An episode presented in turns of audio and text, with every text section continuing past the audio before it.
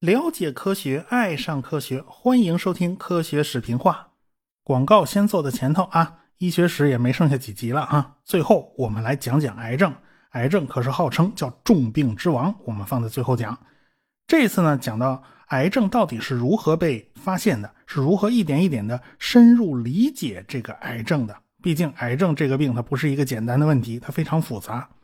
癌症的治疗方法。为什么是从手术治疗开始的呢？这个手术治疗真的能解决问题吗？有兴趣的不妨去听我的通俗医学史。啊，对了，我的视频节目《达尔文的战争》的第一季已经上架了，大家可以到我们的小程序平台去看啊。毕竟这地儿啊才是我们自己的一亩三分地儿啊，没有中间商赚差价。最近有优惠啊，走过路过您不要错过啊。闲言少叙，书归正文啊。上文书说到，科马洛夫乘坐的联盟一号可以说是出尽了各种故障哈。太阳能板只有一半能打开，另一半打不开，这就导致了电力不足，他们的设备也只能开一半。在仪器不工作的情况下，科马洛夫只能靠手动返回大气层。但是在返回的时候又出问题了，就导致了他不得不在太空里面多绕两圈也就是说，落点是要重新计算了。苏联发射飞船呢，这方面它实在是太吃亏了，因为发射场的纬度实在是太高了。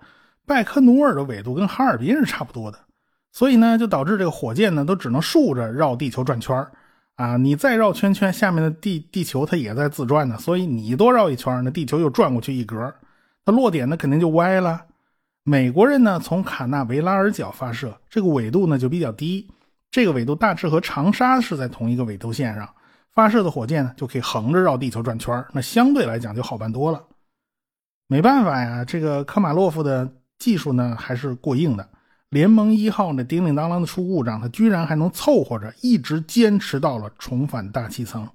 但是呢，就因为多飞了两圈，他不得不面对黑暗的环境，开始再入大气层的过程，就开反推火箭减速，然后飞船呢自然就开始下落了。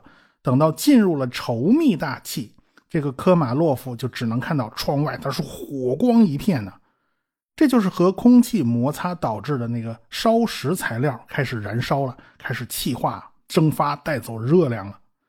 这段时间里面，因为有极高的温度，所以飞船外边的空气都已经进入了电离状态。因为这种等离子体呢，它能够吃掉无线电波，所以飞船和地面之间的无线电通讯是暂时中断了。地面也收不到他的消息啊，所以呢，这段时间也被称为黑障，也是最危险的时间段。还好呢，科马洛夫算是挺过了这个黑障的阶段。这个时候，飞船的速度已经降下来了。按理说呢，大概在七千米左右的高度就应该打开降落伞了。先是一个小的引导伞弹出来，开始初步减速，然后呢，拽出一个大的引导伞，然后再经过一段时间减速，再拉出一个更大的减速伞。这个时候，飞船的速度就从一百八十米每秒逐渐降到了八十米每秒，就这么一级一级的拉伞呢，往出缓冲啊，最后拉出主伞，主伞的面积高达一千平方米，这么大的伞呢，要是一下就拉出来，绳子根本就受不了，因此呢，必须是逐级放伞减速，啊，所以飞船呢都是用非常安全的圆形降落伞。啊，跟那个滑翔伞它不是一回事啊！一开始呢，主伞它没有完全张开，只能把速度降低到四十米每秒。等过一段时间，这个主伞完全被吹开了，那么降落速度就可以降到八到十米每秒。这个时候呢，就已经相对安全了。不过这个速度呢，这个宇航员落地的时候还是会被蹲一下，这个人会蹲得不轻。所以，苏联人就在飞船下面装了一根杆子啊。这根杆子大概是一米多长，只要这根杆子往地上一戳，反推火箭就开始启动了。然后最后这个反推火箭就起到缓冲的作用啊，起到个气垫子的作用。这下呢，落地就一算圆满了。前头九十九败都败了，就差这最后一哆嗦了。哪知道就在这最后一哆嗦上出事了。这一次主降落伞没放出来。地面的监控人员都傻了，他们就盯着那个遥控信号啊，就这么眼睁睁看着科马洛夫以每秒四十米的速度撞向地面。科马洛夫其实他动作挺快的，他发现主伞打不开，马上就放备份伞。可惜备份伞他也没能打开了，不但飞船摔下来砸扁了，而且点着了反推火箭的燃料，最后炸的是焦黑一片。科马洛夫的尸体完全烧焦了，而且残存下来最大的碎片也就三十公分那么大，可见当时的场景有多惨呢？整个都炸碎了。科马洛夫是第一位在航天飞行活动之中死去的宇航员，啊，其他人呢都是在地面测试之中出的事儿啊，他是第一个在太空飞行任务之中出的事儿，所以他呢也算为太空牺牲的第一个人。飞船掉在了俄罗斯的奥伦堡州。三个小时以后，这个主管航天员的这个卡马宁带着人就到了奥伦堡州的这个降落地点。他们仔细收集了所有的残骸，一点一点的收敛起科马洛夫的尸体，然后运到了飞机场，送上一架伊尔十八飞机。然后呢，中途还要换飞机，换了一架安十二运输机。当时呢，因为天气的原因，莫斯科周围几个机场都没有办法降落。最后呢，就降落在了谢列梅捷沃机场。上面传来的命令呢，是就地进行尸检，然后拍下照片，然后赶紧的就把这个尸体火化掉。第二天，科马洛夫的尸体就被火化了，然后送到莫斯科，举行了隆重的安葬仪式。科马洛夫呢，也被安葬在了克里姆林宫的墙边。真理报呢，也发表了大篇幅的哀悼文章，对科马洛夫进行了高度的赞扬。毕竟，宇航员都是要冒风险的，前进的道路呢，并非是一帆风顺，总会遇到困难和挫折，甚至会付出生命的代价。科马洛夫就是走在这条充满危险的探索的道路上的先驱者，这个评价呢还是非常高的。反正《真理报》致悼词呢都是这个基调啊。加加林作为科马洛夫的好朋友，当然也是满怀激愤的。他对共青团《真理报》的记者是直言不讳地指出了。上级领导没有重视宇航员们提出的各种问题，他们对宇航员的生命啊是一点儿也没在乎。说白了，加加林开始发牢骚了。他后来呢，还直接把矛头指向了设计局的领导米申。他说：“这个领导对联盟号宇宙飞船以及运行细节啊知之甚少啊，在飞行和训练活动之中和宇航员呢是缺乏合作的。”这个批评其实已经很重了。不管怎么说吧，联盟号飞船要进行大量的改进，因为上面的毛病实在是太多了，所以这一次的教训也非常的深刻。加加林是深度参与了对整个联盟一号事故的调查，这艘飞船上几乎是浑身上下都是毛病嘛，所以尽管科马洛夫的技术高超，他几乎挺过了所有的障碍，但是到最后还是死在了降落这个最后一步上。那么降落伞怎么它就没有打开呢？后来呢？检查联盟一号飞船的残骸，一点一点进行分析，大家发现可能是一个低级错误导致的。这个飞船的外边要喷涂上一层非常厚的烧蚀材料。按理说呢，降落伞的伞舱里边它是不需要涂的，降落伞舱的盖子呢不应该被打开。但是在喷涂烧蚀材料的过程之中，这盖子居然就是开着的。就导致呢，这个烧蚀材料被涂到了降落伞舱里边。这个飞船返回的时候呢，跟大气摩擦产生了非常高的热量，这个烧蚀材料就在不断的蒸发呀、升华呀，开始燃烧啊，它就开始带走热量。但是降落伞舱里边它温度没有那么高。但你说温度没有那么高吧，它偏偏它还把那喷涂材料给烤化了。这个喷涂的烧蚀材料就融化成了黏黏糊糊的东西，就粘住了降落伞，所以这个主伞就打不开呢，而且备份伞也失灵了，这就造成了科马洛夫直接撞向了地面。同为宇航员的梁诺夫后来描述这个事件对宇航员的影响，当时大家的士气都是非常低落的，大家都在关心宇航员那种光鲜亮丽的一面。丝毫没有注意到他们承担的压力和风险。压力最大的那个人呢，应该就是加加林。加加林当时的压力呢，来自于好几个方面。一方面，科马洛夫是他最好的朋友啊，科马洛夫死了，他非常内疚啊。他甚至跟朋友说，他应该去找勃列日涅夫反映一下下边的情况。他觉得自己是有责任的，但是他几回都张不开嘴啊。而且呢，他也担心这个勃列日涅夫是不是不会见他呢？啊，他毕竟人微言轻啊。那别人还纳闷呢，你人微言轻，你多风光啊！你刚才不是跟勃列日涅夫一块站在列宁墓顶上出席活动呢吗？你怎么就不在当时跟他说呢？这加加林他心里也苦啊，他和勃列日涅夫他就没说过什么严肃的话题，也就是问个好啦之类的。即便他想说，人家也不想听啊，对吧？他虽然是国家的英雄啊。但说到底，他只是个门面，他是个棋子啊，他是个招牌啊，他没有实权的呀。那勃列日涅夫同志才没工夫听他这儿嘚嘚嘚嘚嘚嘚呢，是吧？再说下边那些情况，这个上面领导其实心里都清楚。正因为加加林的身份实在是太特殊了，所以呢，他几乎就成了一个珍稀保护动物啊！你这也不能干，那也不能干，你只能给我当花瓶啊，当门面。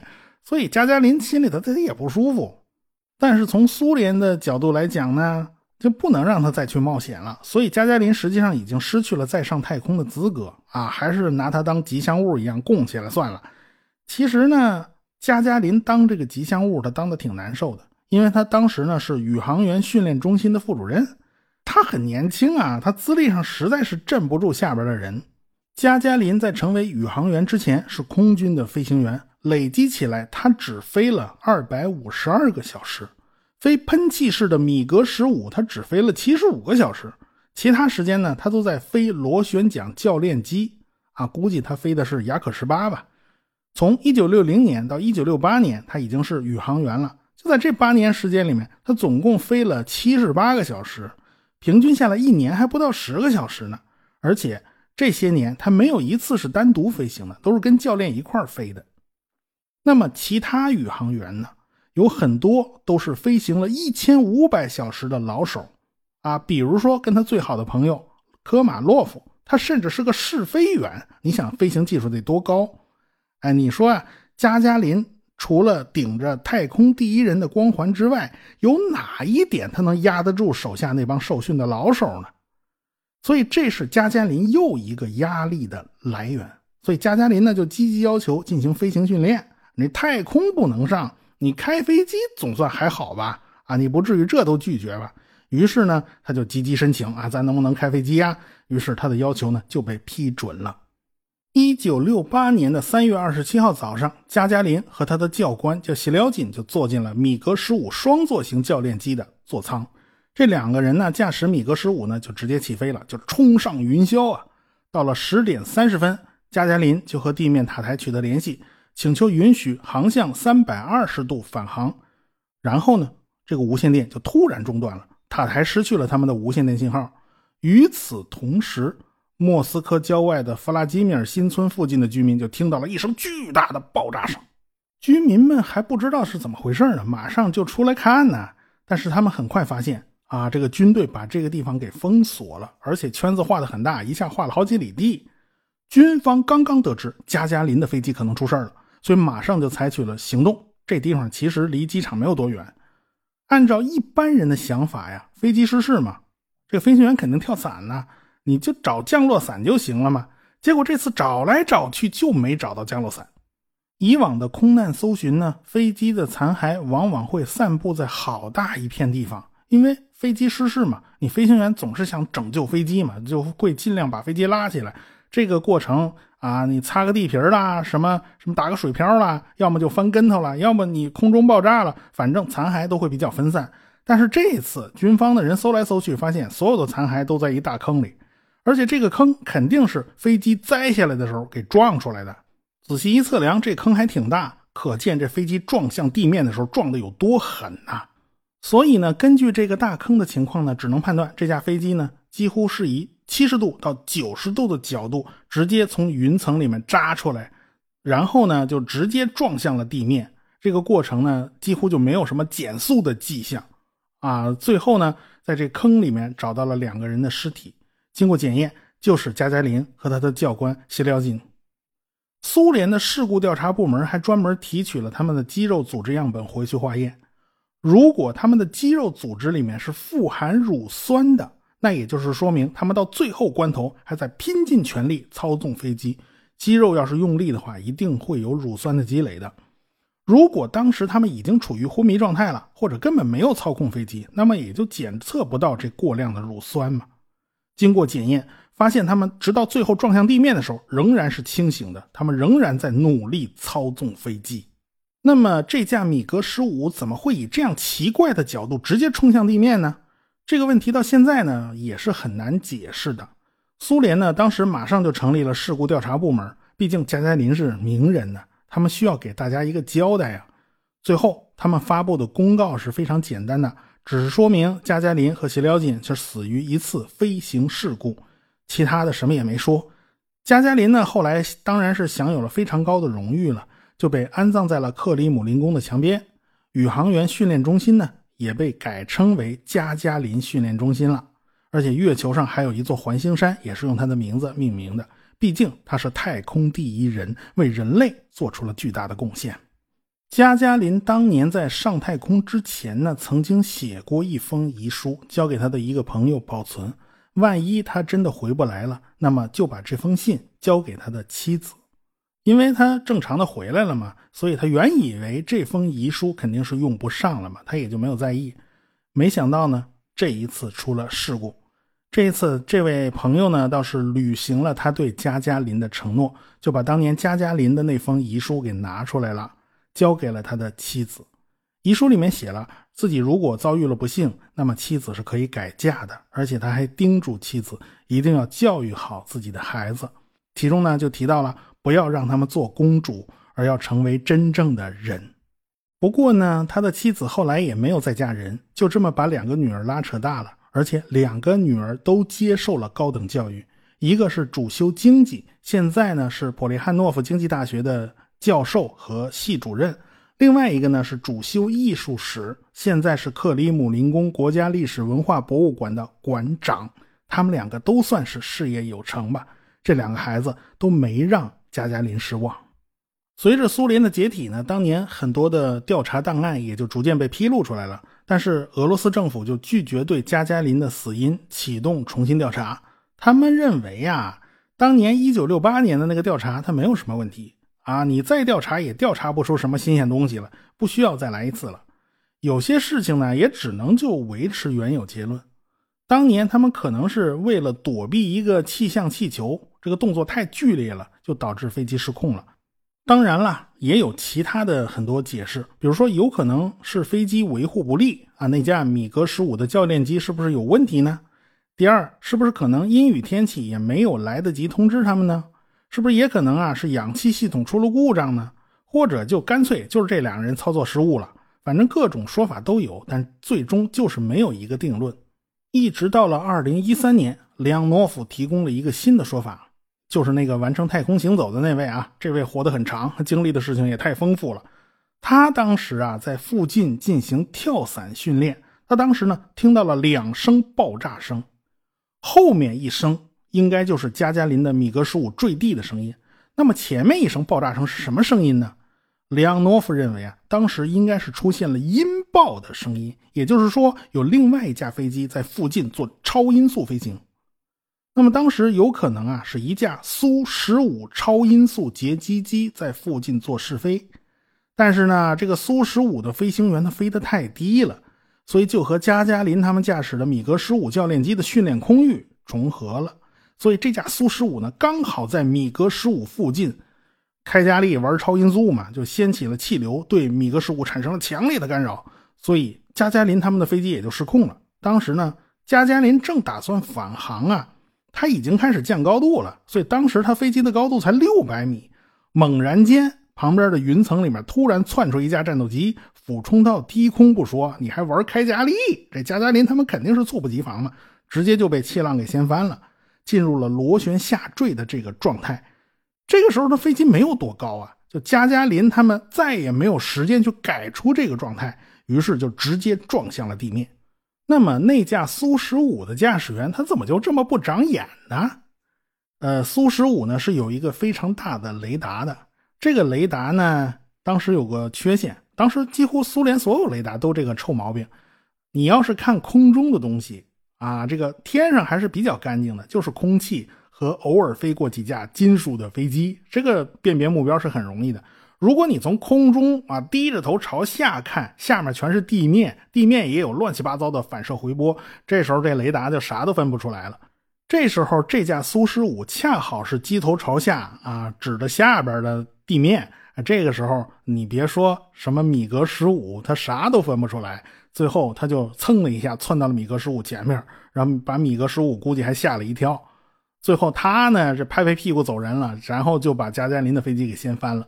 因为这事儿呢发生在低空六百多米，这个空中都不算高，所以当时是有目击者的。当时说有人看到天空中有飞机屁股冒着火，然后呢就一转弯向上爬入了云层不见了。这很有可能呢就是目击者看到了那架窜到低空的苏十五截击机。这个发动机的后燃器要是打开了以后啊，也就是加力燃烧室开了以后，的确啊，从后边看是可以看到屁股喷火的样子的。至于这个冒冒失失的驾驶员到底是谁，这个里昂诺夫他是不知道的。不过呢，他能理解这个家伙呢，肯定是一辈子也不敢承认是自己的失误导致了加加林的死亡。你想，这家伙哪敢说嘛，对吧？不过呢，里昂诺夫的说法呢，也不是最终的定论。历史上有些事本身就是因为信息大量缺失，我们就怎么拼，他都拼不出一个特别靠谱的真相。所以，我们现在呢，仍然能够听到呃各种说法吧。到现在还不能下这个断言，到底加加林是怎么死的。但是我们知道，苏联航天界在那些年呢，那是流年不利啊，一个劲儿的出事儿。那美国人呢，倒是扫清了所有的障碍啊，扫清了所有的霉运，他们开始就变得越来越顺手了。我们下次再说。科学声音。